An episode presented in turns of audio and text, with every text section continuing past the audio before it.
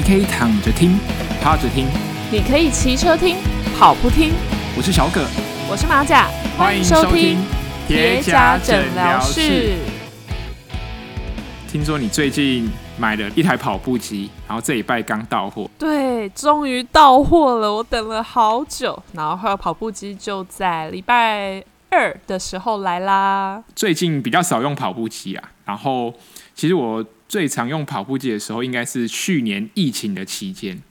因为我那个家里的跑步机很旧，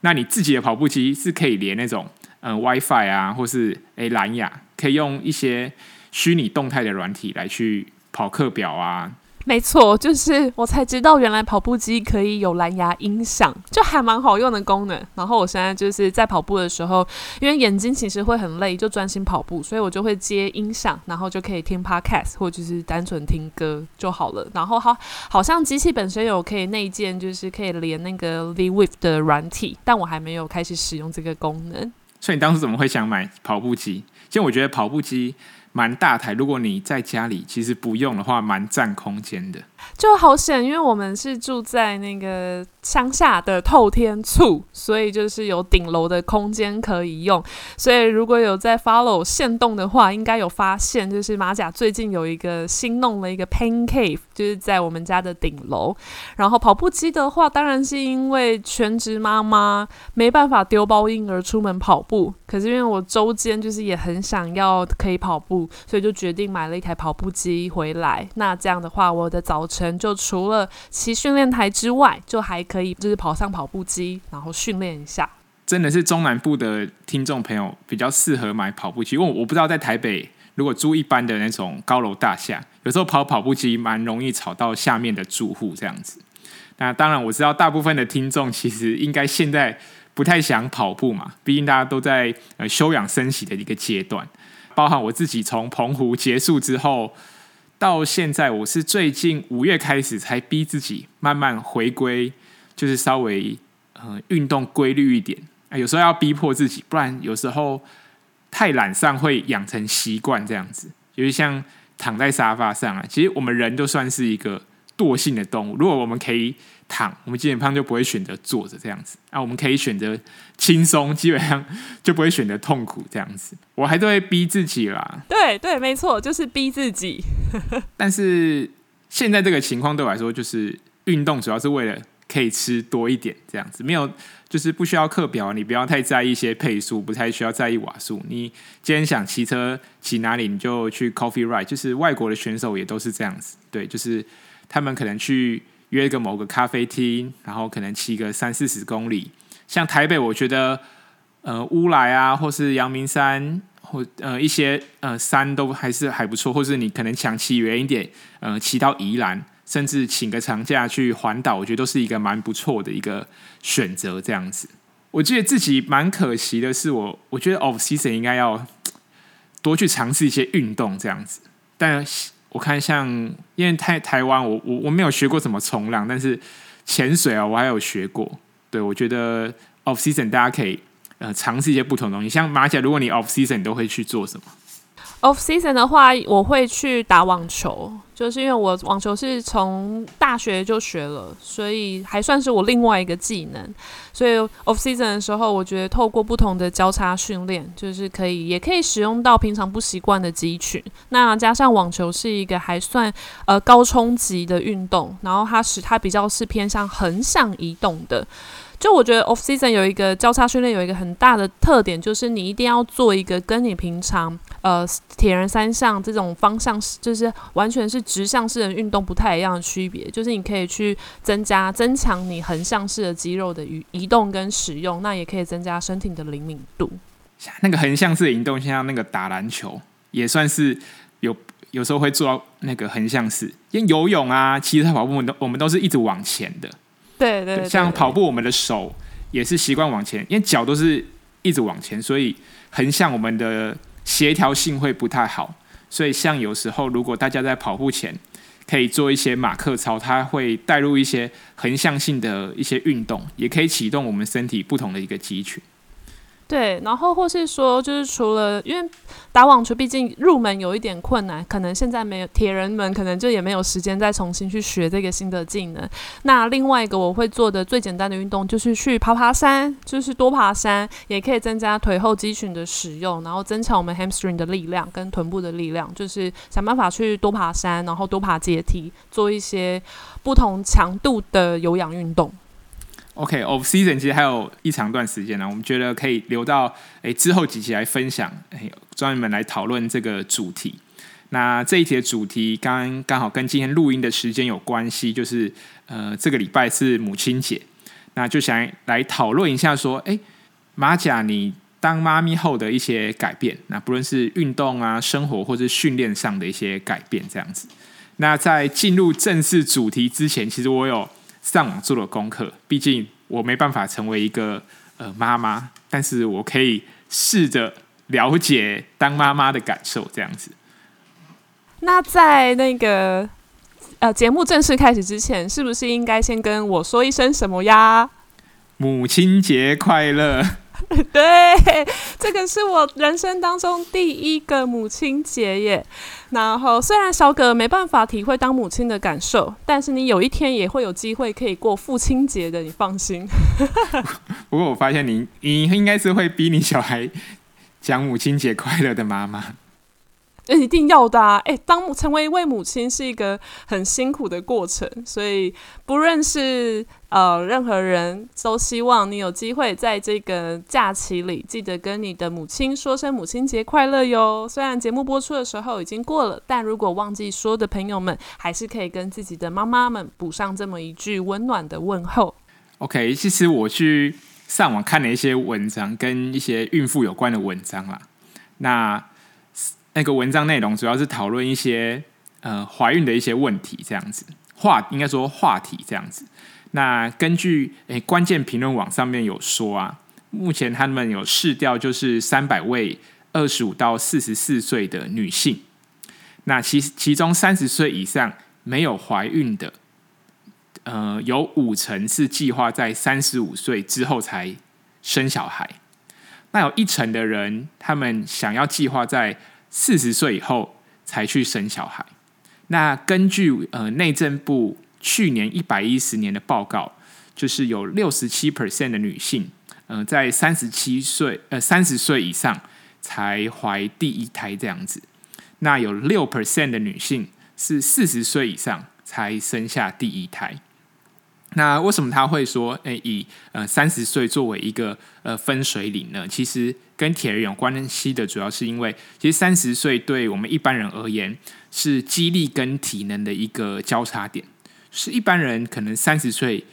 过后，他的体能或是他的肌力会开始慢慢走下坡。如果你没有做一些正规的训练，或者去去尝试让自己呃动起来的话，你的体力跟肌力会随着你的年纪会慢慢的退化，这样子。那也有医生就是呃建议，如果你没有那么想要找生育的话，那三十到三十五岁，你短期没有生育计划的人可以尝试呃冻卵这样子。那有人说怀孕会让妈妈开始对呃体能跟健康有呃自我察觉。呃，对马甲来说，你觉得这个医生说的这样是对的吗？医生说的这个部分是对的，就是。你说自我察觉，就不论你有没有运动，或是你真的都没运动习惯，其实你在怀孕的过程当中，那个感受度是很明显的。就如果你是没运动的女生，然后怀孕了，我相信整个孕期的过程会比有运动的女生相对疲累很多。然后刚刚小葛有说到，可能三十岁之后是一个肌力跟体能走下坡很明显的关键点。但其实因为我在备孕之前有研究过一些文章。因为其实结婚之后就会想说，应该有一天是要该准备来呃生小孩，这个这件事情是总总要面对的。然后那时候我读了很多文献，就发现很多的文文献都写着，就是二十八岁是女性的怀孕黄金时间点。然后我记得那时候我看到这个文章，我就有一点焦虑，我就想说，真的假的？就是会不会说，呃，比较慢生，可能都会影响一些品质啊，或是你可能根本就不容易受孕。那也好，加在就是在呃那时候备孕之后，就还蛮顺利的，有怀孕成功。然后我觉得就是本身有运动习惯，真的是非常非常重要，因为在整个怀孕的过程当中，其实我并没有太多体能上有太多的不。不舒服，反而都还是蛮有、蛮有精、蛮有精力的，可以去从事各各种不同的运动，然后强度就把它调整的比较低，但是都有维持适度的有氧运动。好，问一个问题，就是怀孕完然后把小孩生出来之后，你觉得你自己的身体结构会改变吗？因为上一集有有聊到你，你说你跑步觉得你的诶怎么子宫快掉出来，那就是到底。身体结构有没有改变？就你的骨盆啊，或是背，你自己的感觉有没有变？这样，我觉得这是应该有些女生会担心的。对，我觉得这个应该是很多女性面临怀孕，然后看到自己身材走样，会面临最大最大的焦虑。那其实像上一集分享到的，我刚回来第一次跑步的时候，感觉到整个身体的下坠感很严重。但其实我觉得那个是在，因为那时候我才刚生产完一个月左右的时间，所以那时候的感觉比较比较明显。那近期这一周以来，我跑步其实开始都恢复的还蛮正常的，就我现在跑步已经可以像以前一样的。呃，体感就是可能虽然速度强度都稍微低一点、慢一点，但是整个身体跑动起来的感觉是还不错的。然后就整个结构上其实并没有什么太大的改变，就是体能上流失而已。然后我觉得另外一个。另外一个很大的改变是，我觉得反而我们的有氧能力提升，就是我们的心肺能力其实是增加的。因为在怀孕的过程是同时身上会有两个心脏，一个是妈妈的心脏，一个是婴儿的心脏。那那在那个时候其实是一个很强的有氧负重训练。然后这个我在。就是生产完之后，我很惊讶的发现自己的睡眠安静心率啊，其实比以前没训练的时候还要来得低。就以前我可能要在训练巅峰的时候，我的安静心率才会回到四十出，就是睡眠的安静心率。那现在就是我只要有适当的休息，我每一天的安静心率大概都在四十五上下。然后在跑步的时候，就同样的心跳，可是你却会感觉你没有以前那么喘。所以我觉得这个是怀孕后的另外一个带来的好处。那问一点专业的、再进阶一点问题，就是，呃，马甲你，你除了跑步之外，你你有骑训练台吗？因为呃，生生小孩，毕竟那时候肚子里多一个小朋友，那多多多少少一定会影响你的呃动态，不论是走路啊，或者是在做一些家事上面。生产之后，你骑训练台，你你会觉得你需要重新 fitting 吗？哦，重新 fitting。嗯，我觉得如果你的肌力大幅的流失，可能会变成你原本的 fitting 你可能会 hold 不住，就是原本的 fitting 可能是在一个过去体能状态比较好、肌力状态比较好的情况下去做 fitting 的，所以如果你整个肌力流失太多，可能会不太适应过去就有的 fitting。那我现在的状况是，我就还是让自己骑在原本的那个骑姿上，可是你会感觉在骑乘的过程当中。呃，核心的力量是有一点锻炼的，就是断断掉 break，就是有一点点没办法跟下半身连接，就是因为骑车其实核心的力量也很重要嘛。然后你会感觉到，因为我们在怀孕的过程当中，我们的腹直肌都会被撑开，就是我们的腹部核心肌群是会被撑开的，所以可能会有腹直肌分离的问题。那核心的部分需要重新锻炼，但在整体的骑乘上，我觉得目前以我的状态是不需要重新 fitting 的。但也有可能，我觉得也跟你的量还没有到很大有关系。对，毕竟 fitting 它可能需要嗯、呃、长时间呐、啊，就是才可以知道到底现在这个姿势是不是适合自己的。马甲，你从怀孕后到现在，你瘦了大概多少？那你怎么瘦？除了运动以外，你说怀生产完到现在瘦多少吗？对对对。哦，呃，我算是先说，我不是什么那种很厉害的网红，或者是就是可以怀孕过程哇都没有胖。其实我胖蛮多的。我从我直接跟各位观众坦白我的体重，就是我是我一七三公分，然后我比赛体重大概落在六十公斤，然后但是我怀孕后直到生产，我一路胖到就是七十几公斤。然后现在终于回到七十公斤，所以等于我还有十公斤要减。那生完之后到现在，我总共大约瘦了呃八公斤左右，就是从卸货到现在，就是残留下来的体重，我目前是瘦到七十公斤，然后等于我还要再继续努力。对，那我想大部分的听众应该都是有运动习惯的。但是我想，但是大部分的听众呢，可能没有呃生产的经验，那或者是你的另一半可能还没有怀孕这样子。那我有上网就是看了一下，就是乌乌医师他的运力讲堂有谈到说，诶，如果你的另一半可能没有运动习惯，那他在产后想要就是瘦身的话，大概有几项事情可以做。第一个主要就是嗯营养跟饮食的均衡。那第二个就是你回归运动习惯。那当然并不是一刚开始就要做一些呃强烈呃或是消耗热量比较快的运动。那你可以从一些改变生活形态，你可以在呃办公的时候，你可以尽量诶站着，或者是利用空闲的时间出去走路这样子。那另外谈到就是最后一个是你亲喂母乳这件事情，好像嗯、呃、也可以帮助你瘦身，因为。喂母乳这件事情是不是很累？他就说这个过程是很消耗热量的。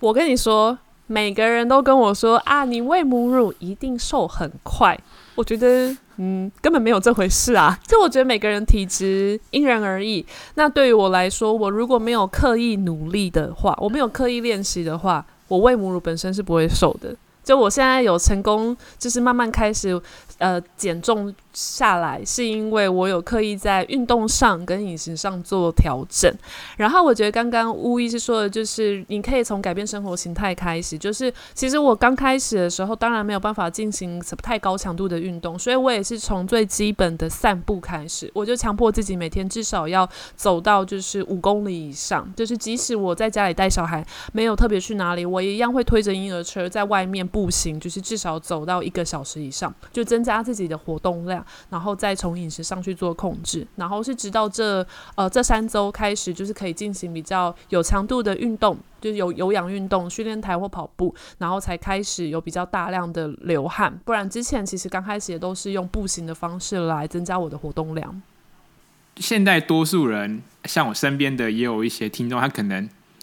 甚至包括我，可能对于嗯。怀孕这件事情是呃恐惧，应该说不一定想面对这件事情。那你当初为什么会有想生嗯、小孩的动机？这样子？我觉得我就是一个还蛮就蛮标准的正传统的女生吧，就觉得就结婚。生小孩就是一个人生当中应该要完成的一些事情，就是因为我本身也不排斥小孩，然后我也还蛮想要，就是拥有一个自己完整的家庭，就是希望有一个小孩能够来，就是来到我们的生命当中，所以就也没有想太多，就并应该是说没有没有太恐惧小孩的到来，然后就顺其自然的让它发生了。所以你在生产前有担心什么事情是让你觉得最容易担心的这样子？就我觉得在生产前，就是怀孕的过程当中，其实都还蛮美好的，就是你会很期待新生命到来嘛，所以其实怀孕的过程是都还蛮喜悦，蛮。抱有着期待的，可是我印象最深刻的时候是在我怀孕大约八周到十二周的时候，因为那时候是刚开始知道有这个新生命的到来，然后我记得那时候在半夜我都会睡不好，就是我也很恐惧，因为我会觉得，诶。我真的可以成为一个好的妈妈吗？那时候我非常的担心，是我觉得我真的有办法给这个小生命带来一个很好的家庭或很好的教养，成为一个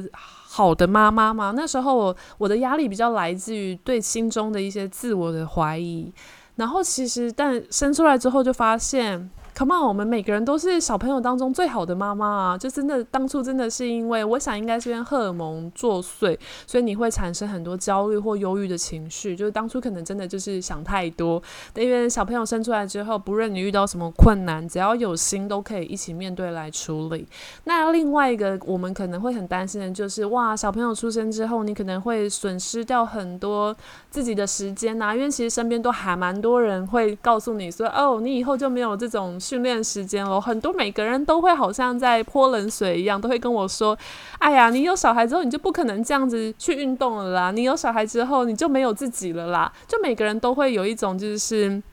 倚老卖老卖，就是讲他过去的经验，然后来否定你现在的生活形态，你就会觉得有一点点焦虑，你会觉得有一点点灰心，就会真的生小孩之后，你就没有自己的时间了吗？这个是我当初最疑惑的事情。但事实证明，生小孩之后，你还是可以想办法挤出来自己的时间的，就时间都是安排出来的。然后有队友，就是要好好利用，要彼此互相合作，让彼此都有一些自己的时间去做自己的事情。然后我也不会看成你照顾小孩的时间，这些都是吞噬掉你的个人时间。我觉得这都是人生当中最美好的陪伴。因为再怎么累，就是这么这这几年，其实等小朋友长大以后，你想要他黏着你，他还不黏你嘞。对啊，呃，每个人就是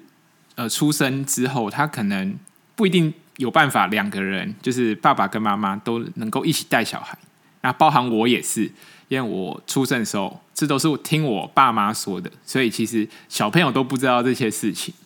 对，那我是出生大概一个月的时候，我爸就呃因为工作的关系需要出国一年的时间这样子，所以。那一年基本上是我妈把我跟我外公外婆把我带大的这样子。那马甲，你是呃怎么跟另外一半呃去分担带小孩这件事情？这样？就因为其实我平常我啊我周间就是一个全职妈妈，然后周末的时候就是老公会回来。就是帮，然后他就会帮忙分担，就是可能我就比较多自己的时间可以去做家务事啊，或是我可以，甚至我可以出门跑步、出门骑车，所以这大概是我们最典型的分工模式。就周间我就自己带，因为没办法，没没人帮你啊，你就周间就是自己照料小朋友的生活点滴。那周末的时候就是会，就是放手让老公照顾，但我觉得是妈妈自己也要舍得放手，因为你可能小朋友会不习惯，他离开妈妈身边的时候，他可能。会很激动的大哭啊，或者是各种的不适应，然后爸爸也要沉得住气，就是妈妈要舍得放手，爸爸要能够有耐心的陪伴婴儿在这种冲突之下的一些情绪，就是他可能看到小孩子哭，他要可以很冷静的面对，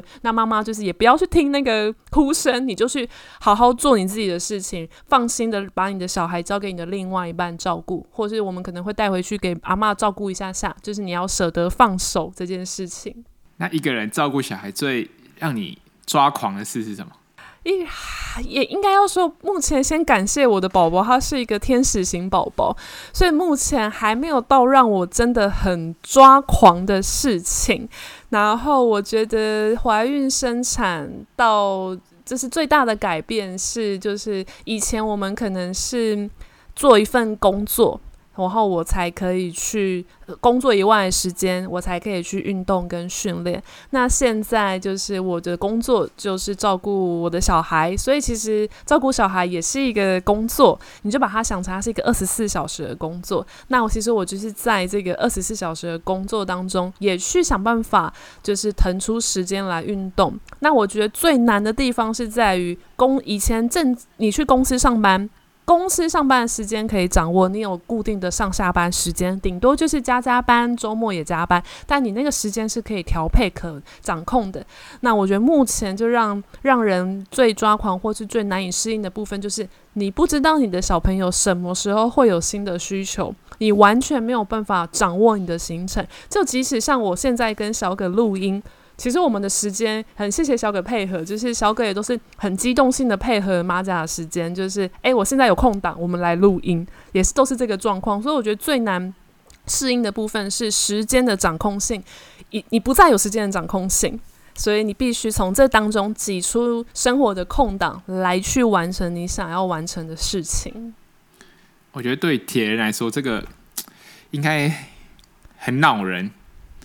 对，因为 我们就是需要按部就班，就是什么时间点就应该做什么事。哦，五点半起床就要做什么事，然后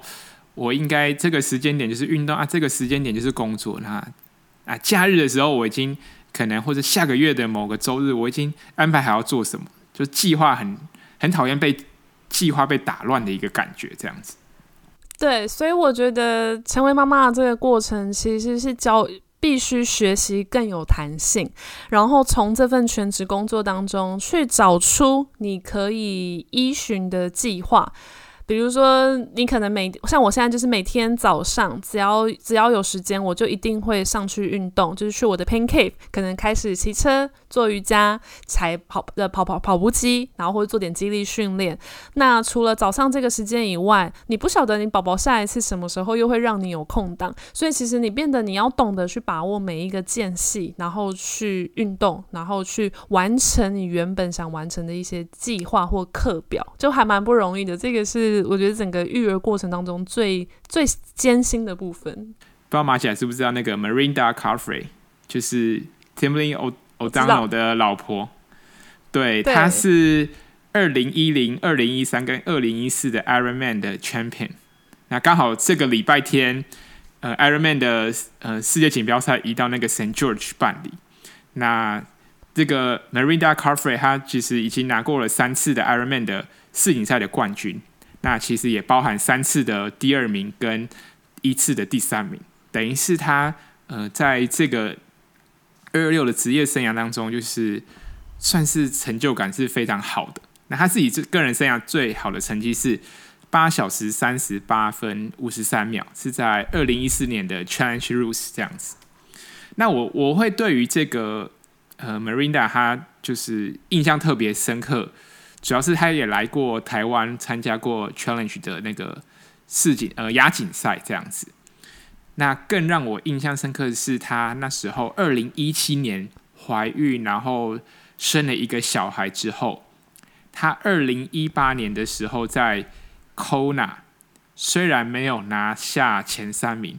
不过他怀呃生完小孩后的一年，他可以在 Kona 拿下第五名，我觉得这是。非常非常不可思议的一件事情。有，他是我在怀孕过程中非常关注的一位职业运动员。就 Marina Carfrae，我们之前就认识，可是因为之前没怀孕嘛，所以没有特别去研究。哇，他原来从怀孕生产到后面复出是这付出了多大的努力。然后，所以我在整个怀孕过程当中，因为我就会去搜寻一些有怀孕女性的运动员或妈妈运动员，我会去了解他们的历程，然后来给自己一个鼓励。所以像小可刚刚说的，就是这对他就是我在孕期当中一个很重要的力量来源，包含我现在付出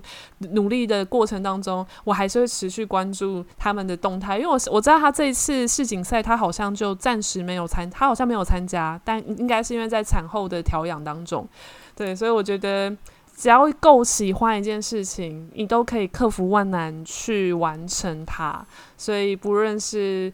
单身也好，结婚也好，怀孕也好，生产后也好，就是只要有够有心，其实都可以去完成一件事情的。对，其实蛮多呃耐力运动员，呃女性的耐力运动员，她很多人她可能在这个运动员生涯可能隔空空档隔两三年，她可能去怀孕，但她其实还是有机会回来的，因为她这个毕竟耐力运动还是可以玩呃时间比较久比较长。那其实。说实在，对于一个运动员，底子很好的运动员，或者是呃每个听众，我们有运动习惯。说实在，要让你体能，要让体能变好到一个层次，其实是很困难的一件事情。当然，你可能因为受伤，或者是因为怀孕，然后可能半年到一年没有办法很规律的运动，那你体能要下降掉下来，那其实也很难。因我们建立的这个基底其实是很够我们花，所以其实只要呃有耐心，其实慢慢可以回归到我们呃怀孕前或是受伤前的状态，甚至可能比受伤前或怀孕前可能更好这样子。对，说到这个，已经很多人跟我说，成为妈妈之后你会更强，就就哇，真的吗？然后在我现在在练习的过程当中，其实我已经可以感受到自己进步的速度比我想象中的快。这我觉得之前的担心都是多余的，因为只要你在这个状态下，你持续努力。你真的会有办法恢复到比以前更好，或是就是可能我差不多的水准，所以我觉得就不用过度的担心。然后我之前曾经看过一个四十岁左右的职业女性选手的，她很励志的故事，但是我现在想不起来她的名字。我记得她在四十岁的时候，她好像在就是 Ironman 赛事或者是马拉松赛事，她有就是有很好的成绩，然后就有记者访谈她，就说你不你不觉得你现在的年纪就是会是阻碍你进步的原因吗？就跟那些三十岁的年轻女性运动员比起来，然后那个那位四十岁的女性运动员，她居然说不会啊，因为我觉得我比他们多了十年的有氧累积，就我的整体的实力，我多了这十年的堆叠，所以我相信我还可以再创造更高的巅峰，然后我的能力是比那些二十九岁、三十岁的女性还要来的更优优异的，所以我觉得哇，这真的是太鼓励人心了，尤其是。我们从事这种长距离型的耐耐力型运动，其实年纪真的是其次，重点是你花了多少时间去堆叠、去累积。最后，我来总结一下好了。其实，呃，虽然我没办法亲身去体验或感受怀孕的过程，但是生小孩这件事情，对一个运动人呃运动员而言，不论是不论是男生也好，或者是呃女怀孕本身的女生也好。其实生小孩呃这件事情，当你呃这个家庭中多了一个成员出来，那这个成员其实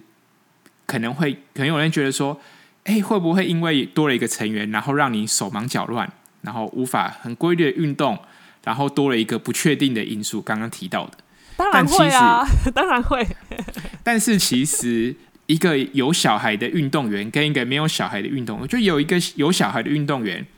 他在心理的层面可能会比一个没有小孩的运动员来的更强、更壮大。这样子，像团团也好，或者是呃小雨，我们看可以看到，他们是呃在有了小孩之后，他们的心理可能是的状态，在比赛的过程当中，因为有小孩，可能会呃对于终点的渴望可能会更强。这样子。所以我觉得，就算可能在训练上会有时候会被被打乱，但是呃，心理的强韧是呃，我们可以反而是另外一个收获这样子。对，我是这样子。没错，因因为你会觉得，第一个是有小孩在终点等你，你会希望你可以快一点回去。那另外一个是你看到你的小孩，你会希望就是你可以让他骄傲，那你也会花更多的。呃，力气来想办法更快的回到终点。那另外一个最后层面，就是因为其实时间是时间是很珍贵的，因为你在你必须在这么忙乱的生活节奏当中找出你可以训练的时间，所以其实反而每一个时可以训练的时段变成比以前更有效率，就你会希望可以在最短的时间完成最多的事情。就是你，你的时间掌控性会变得更好，然后你会更有效率的去完成你每一次的训练。所以我觉得有小孩之后，也许可以让一个运动员更加的强大，跟能够取得更好的进步。就是那个 Merida，他那时候在二零一八年的 Kona，他进终点第一件事情，他想的可能不是呃当下的名次或者是成绩，他第一件事情就是去终点抱他的小孩这样子。那这一集感谢呃马甲分享。这个那么难得可可贵也宝贵的一个经验，毕竟每个女生可能呃能怀孕的机会跟次数是有限呐、很非常开心能够请马甲来跟我们分享她怀孕后的一些生活。那节目最后，如果你喜欢这个频道，也可以到 Apple Podcast 给我们五星留言，把你的回馈跟意见给我们，我们也可以成为我们之后来讨论的话题。那我们就下一集再见喽拜拜。拜拜。